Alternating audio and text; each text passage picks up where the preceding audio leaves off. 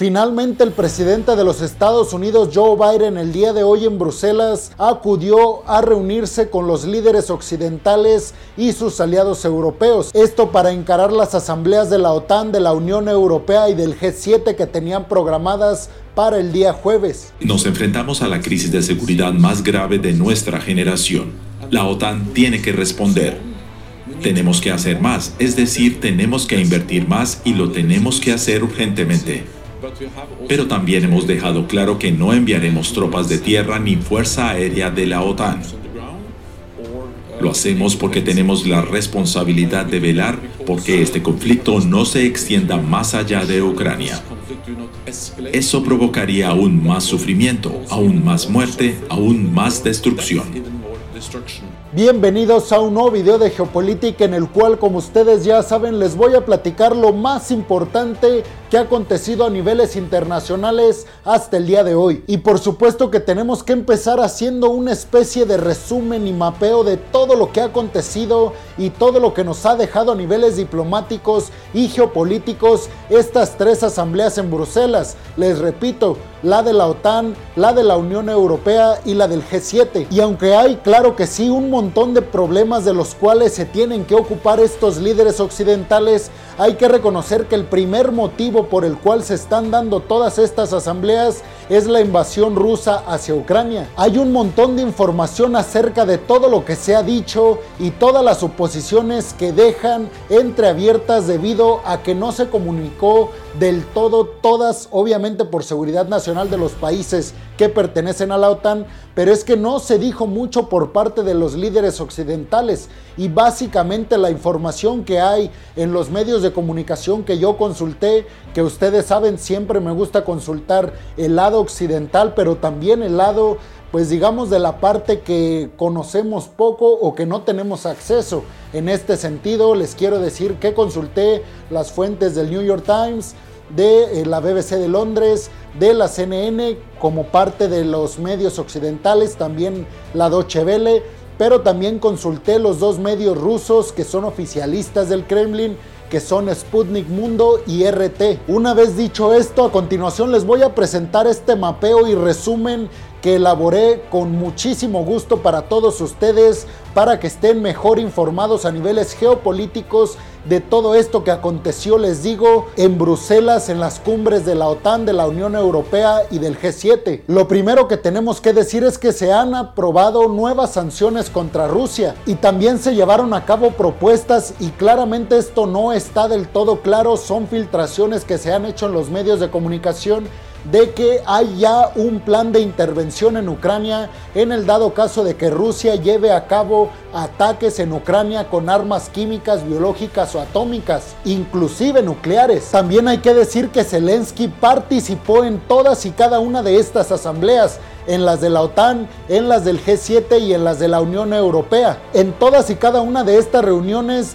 Zelensky participó brevemente, pero lo hizo y a la OTAN les pidió ayuda militar sin condiciones y sin precedentes. Estos mientras en Occidente se están planteando la posibilidad de embargar todas las reservas que tiene Rusia alrededor del mundo en oro, lo que sería claramente un golpe fuertísimo para el Kremlin. Y ahí les va el resumen tan complejo de realizar de toda esta información que es tan vasta que hay alrededor de estas tres cumbres que yo les digo de una vez y no digan que se los dije yo. El día de hoy por estas tres cumbres podría ser un día histórico, ya que se acordaron un montón de movimientos que seguramente afectarán, no sé si de manera positiva o negativa, al porvenir del mundo, geopolítica, económica, social, cultural y un montón de temas más, a los cuales seguramente les digo estas asambleas van a afectar. Primero tenemos que decir que la OTAN está más fuerte que nunca,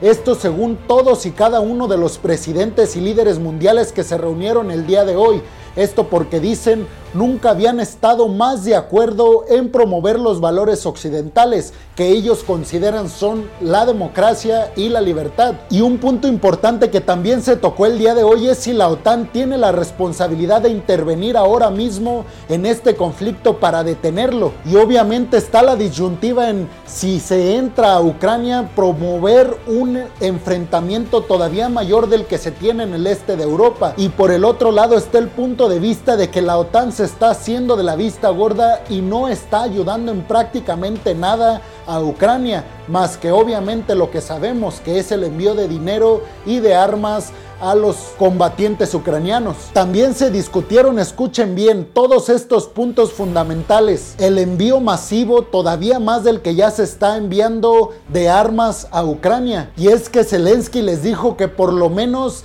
la OTAN le debe proporcionar el 1% de todo el poderío militar que tiene esta agrupación del Atlántico Norte. El 1% de todo el poderío que comanda la OTAN sería fuertísimo. No me estoy refiriendo a tropas, únicamente a armamento militar. Además, Jan Stotelmer, el secretario de la OTAN, dijo que se van a equipar a todas sus tropas en el este de Europa con armamento para contrarrestar los efectos atómicos, biológicos y químicos. Esto por el tema de que Rusia podría estar en los próximos días utilizando una de estas tres tipos de armas, que son las químicas, las biológicas o las atómicas o nucleares, pues. También es importante mencionar el papel que tuvo Zelensky en todas y cada una de estas reuniones ya les mencioné que a la OTAN les pidió más armamento y además tomar acciones más agresivas, sanciones pues contra Rusia. Pero a la asamblea del G7 Zelensky dijo que Ucrania se va a dar cuenta después de estas tres cumbres, la de la Unión Europea, la de la OTAN y la del G7, quienes están a favor de Ucrania quienes están en contra del país ucraniano y sobre todo, dijo Zelensky, Ucrania y los ucranianos se van a dar cuenta quienes los traicionaron. Sabemos la capacidad discursiva que tiene el presidente ucraniano Zelensky, pues la utilizó y obviamente toda esta retórica va encaminada a ejercer un poco de presión moral que no sé si le funcione, pero va encaminada, les digo, a ejercer presión moral eh, sobre los países occidentales para que cedan un poco más, ya sea de armamento o de avance de tropas para defender a Ucrania de Rusia. Ayer anuncié también que cuatro batallones iban a ir a cuatro países del este de Europa. Esto para frenar, no para frenar, digamos, para mostrar el músculo de la OTAN a Rusia pero el día de hoy Jan Stotelmer, el secretario de la OTAN, anunció que no serán cuatro, sino ocho los nuevos batallones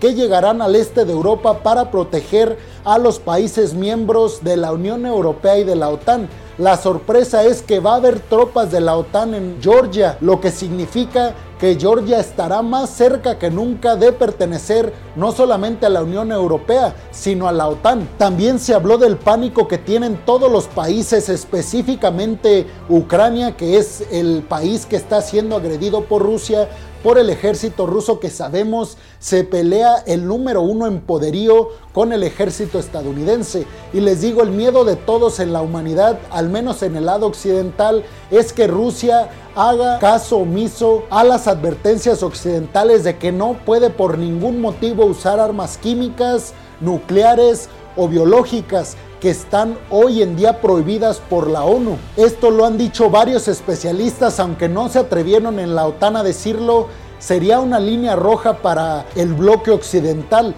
y si se utilizan tal vez ahí sí se podría dar una pues avanzada de tropas de la OTAN en Ucrania para defender o para contener al ejército ruso y entonces ahí el conflicto escalaría a niveles nunca antes vistos. Nos referimos claramente a la Tercera Guerra Mundial. También se habló de los motivos por los cuales Putin llevaría a cabo la aplicación de estas armas en Ucrania y serían básicamente, dijeron, pues una, un tipo de desesperación que tiene Putin hoy en día debido a que no ha logrado contener y lograr sus objetivos en Ucrania. Inclusive los medios occidentales y también los propios líderes occidentales dijeron que Kiev y Ucrania pues caería en dos o cuatro días después de la invasión rusa hacia Ucrania. Ya va exactamente hoy un mes y no ha podido el ejército ruso contener a Ucrania y al ejército ucraniano y a todos estos combatientes que están luchando por la autonomía, la independencia y la libertad de Ucrania. Además ya también les había contado en este canal y de hecho creo que fueron dos los videos que le dediqué a esta noticia de que Polonia iba a presentar una iniciativa a la OTAN el día de hoy para llevar a cabo una misión de emergencia en Ucrania, que básicamente significa enviar tropas a combatir contra el ejército ruso y apoyar al ejército ucraniano. Esto lo repetí en varios videos, les digo, me parece que en dos o tres que Polonia lo está haciendo debido a que siente hostilidad por parte de Rusia, ya que está atacando a ciudades ucranianas limítrofes con el territorio polaco. Entonces este miedo ha provocado que Polonia sea uno de los países, y no es que el único, que quiere por todas las vías que la OTAN entre ya a defender a Ucrania. Esto para evitar un posible escalamiento de Rusia en los otros países limítrofes con Ucrania y que también han tenido un pasado soviético, en este caso Polonia. Pues el tema con esta resolución es que pasó lo que ya se venía anunciando que iba a pasar y es que no procedió. Le dijeron que no a Polonia básicamente porque los 29 miembros eh, de la OTAN, además de, Polonia, dijeron que no a esta, pues les digo, propuesta presentada por Polonia, porque lo que no quieren en la OTAN es que el conflicto escale a una tercera guerra mundial y que haya un montón de muertos por todos lados y que además puedan, puedan llegar a usarse eh, también armamento, les digo, biológico, químico y nuclear y que esto tenga consecuencias no solamente para el este de Europa, ni Ucrania, ni toda esta región, sino para el mundo entero. Y esto no le conviene para nada a nadie, porque venimos saliendo de una crisis humanitaria, económica, social y de todo tipo a raíz del COVID-19. También tenemos que decir que Estados Unidos anunció sanciones para 300, escuchen, 300 miembros de, digamos, el gobierno ruso o personajes oligarcas cercanos al Kremlin. Y dijo el portavoz de Estados Unidos que Estados Unidos y sus aliados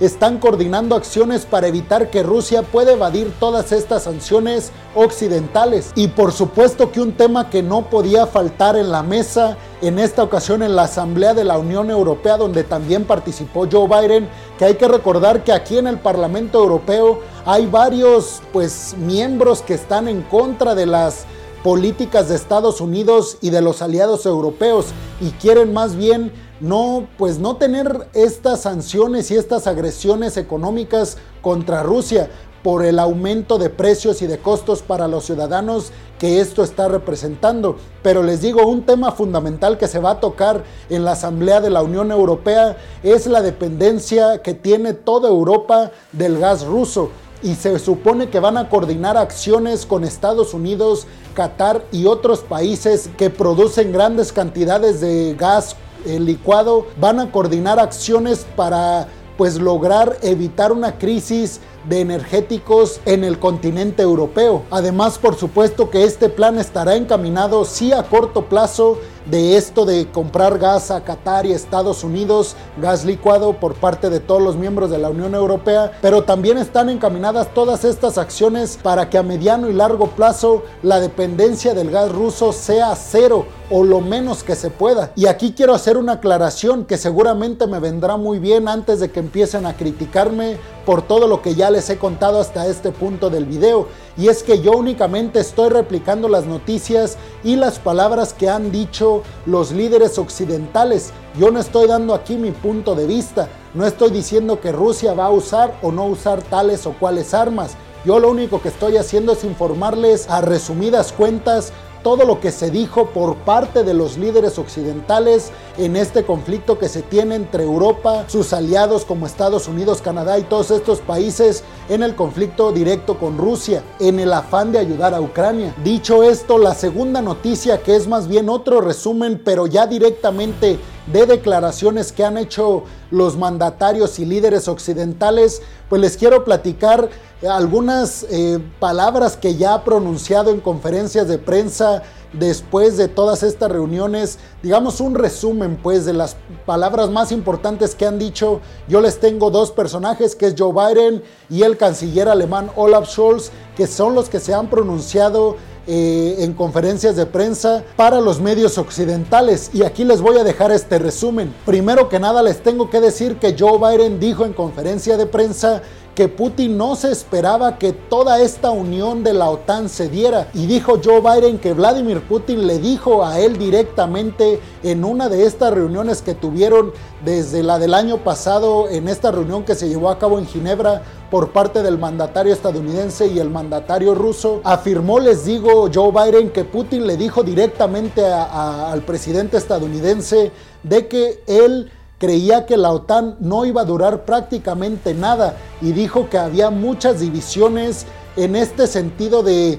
pues de decirle a Estados Unidos que no llevara a cabo acciones hostiles contra Rusia porque no contaría con el apoyo de sus aliados occidentales, refiriéndose Rusia, en este caso Putin específicamente a los aliados y miembros de la OTAN. Sin embargo, dijo Joe Biden, todos estos pronósticos que tenía Rusia y específicamente Putin de que la OTAN se dividiría porque algunos estarían en desacuerdo con todas estas sanciones a Rusia y el costo que eso representa para todos y cada uno de los países occidentales, se llevó una gran sorpresa y dijo Joe Biden, no ha habido momento en el cual la OTAN haya estado más unida desde su creación después de la Segunda Guerra Mundial para combatir la expansión soviética. Y recalcó Joe Biden que nunca han tenido un camino tan asimétrico como el que ahora tienen, haciendo referencia claramente a los valores que ya les platiqué supuestamente promueven los países occidentales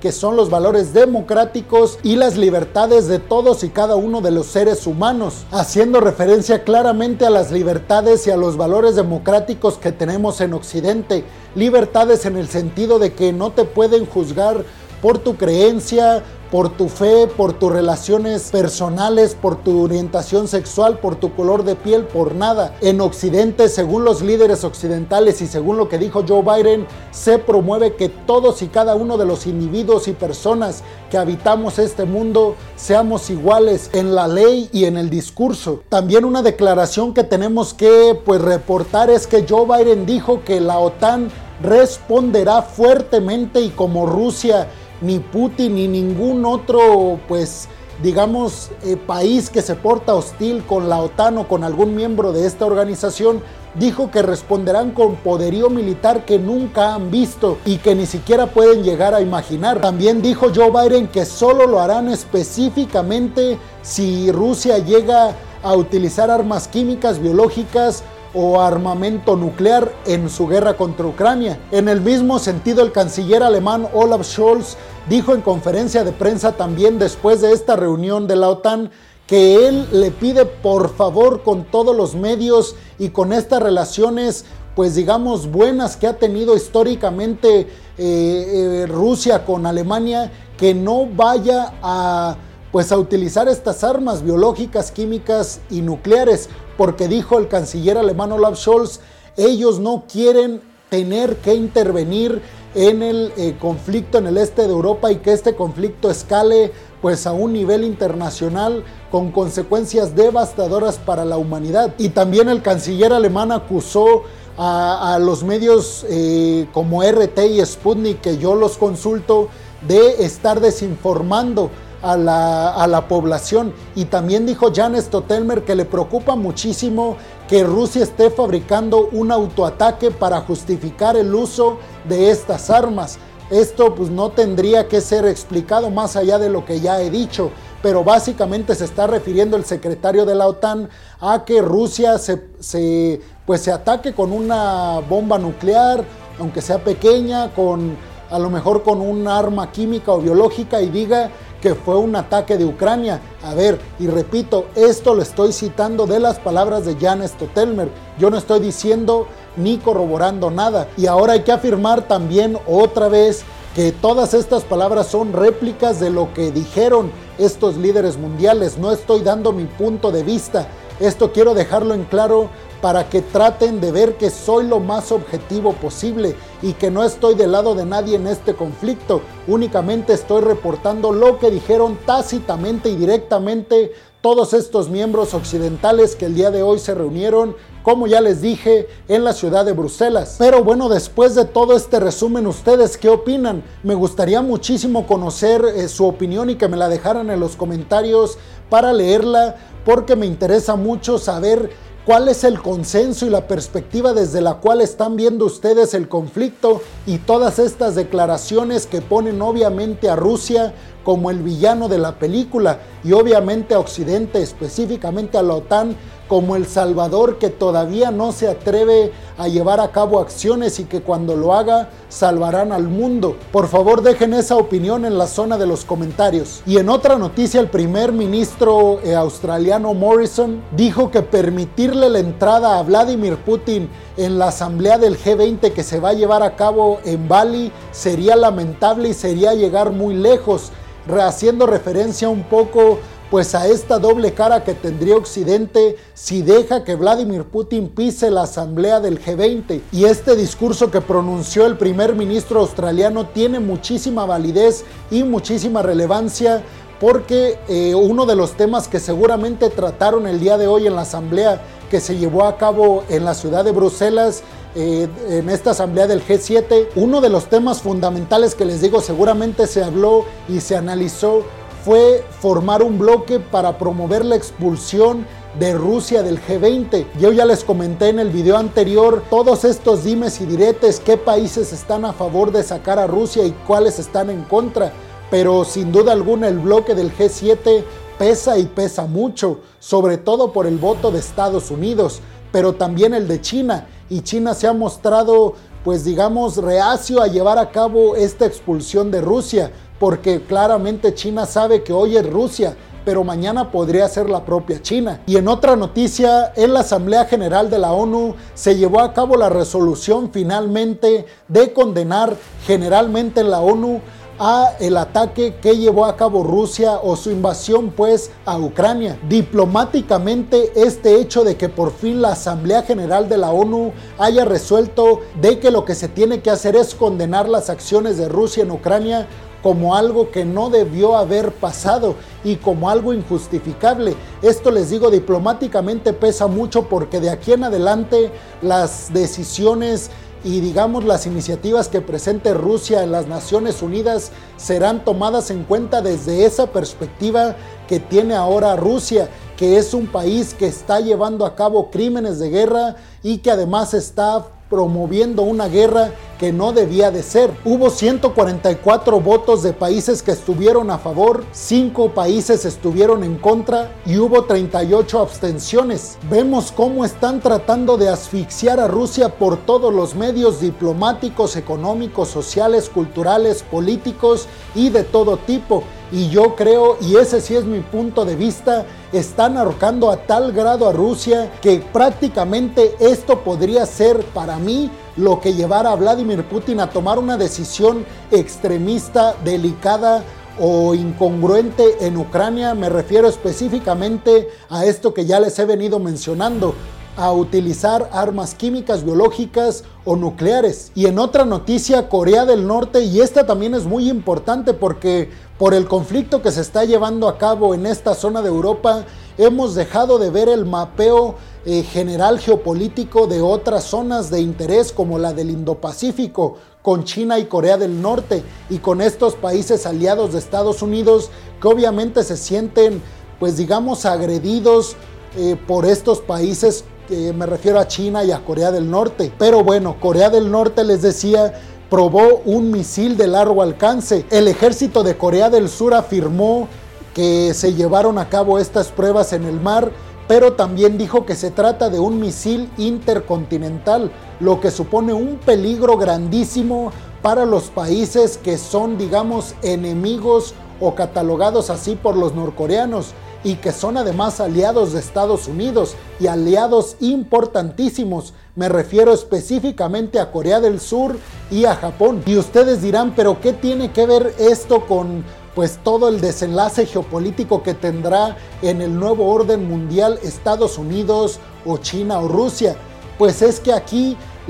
ustedes saben que quien tiene el poderío militar manda en el mundo y entonces estas potencias hostiles para Occidente no les conviene a nadie que sigan y sigan armando y desarrollando tecnología militar. Y el problema es que si Corea del Norte llega a realizar estas pruebas con éxito de este misil intercontinental, significa que estaría un paso ya nada más de lograr ponerle tecnología nuclear y entonces, digamos, en palabras llanas y sencillas, llevar un arma nuclear desde Corea del Norte hasta Estados Unidos o a Japón o a Corea del Sur o a estos países que están cerca y lejos de Corea del Norte. Hoy en día no se le está prestando tanta atención, al menos mediáticamente desde Estados Unidos, a todas estas pruebas que está haciendo Corea del Norte, porque obviamente están enfocados todos en todo el conflicto que está pasando en el este de Europa, pero sin lugar a dudas que el Pentágono está muy atento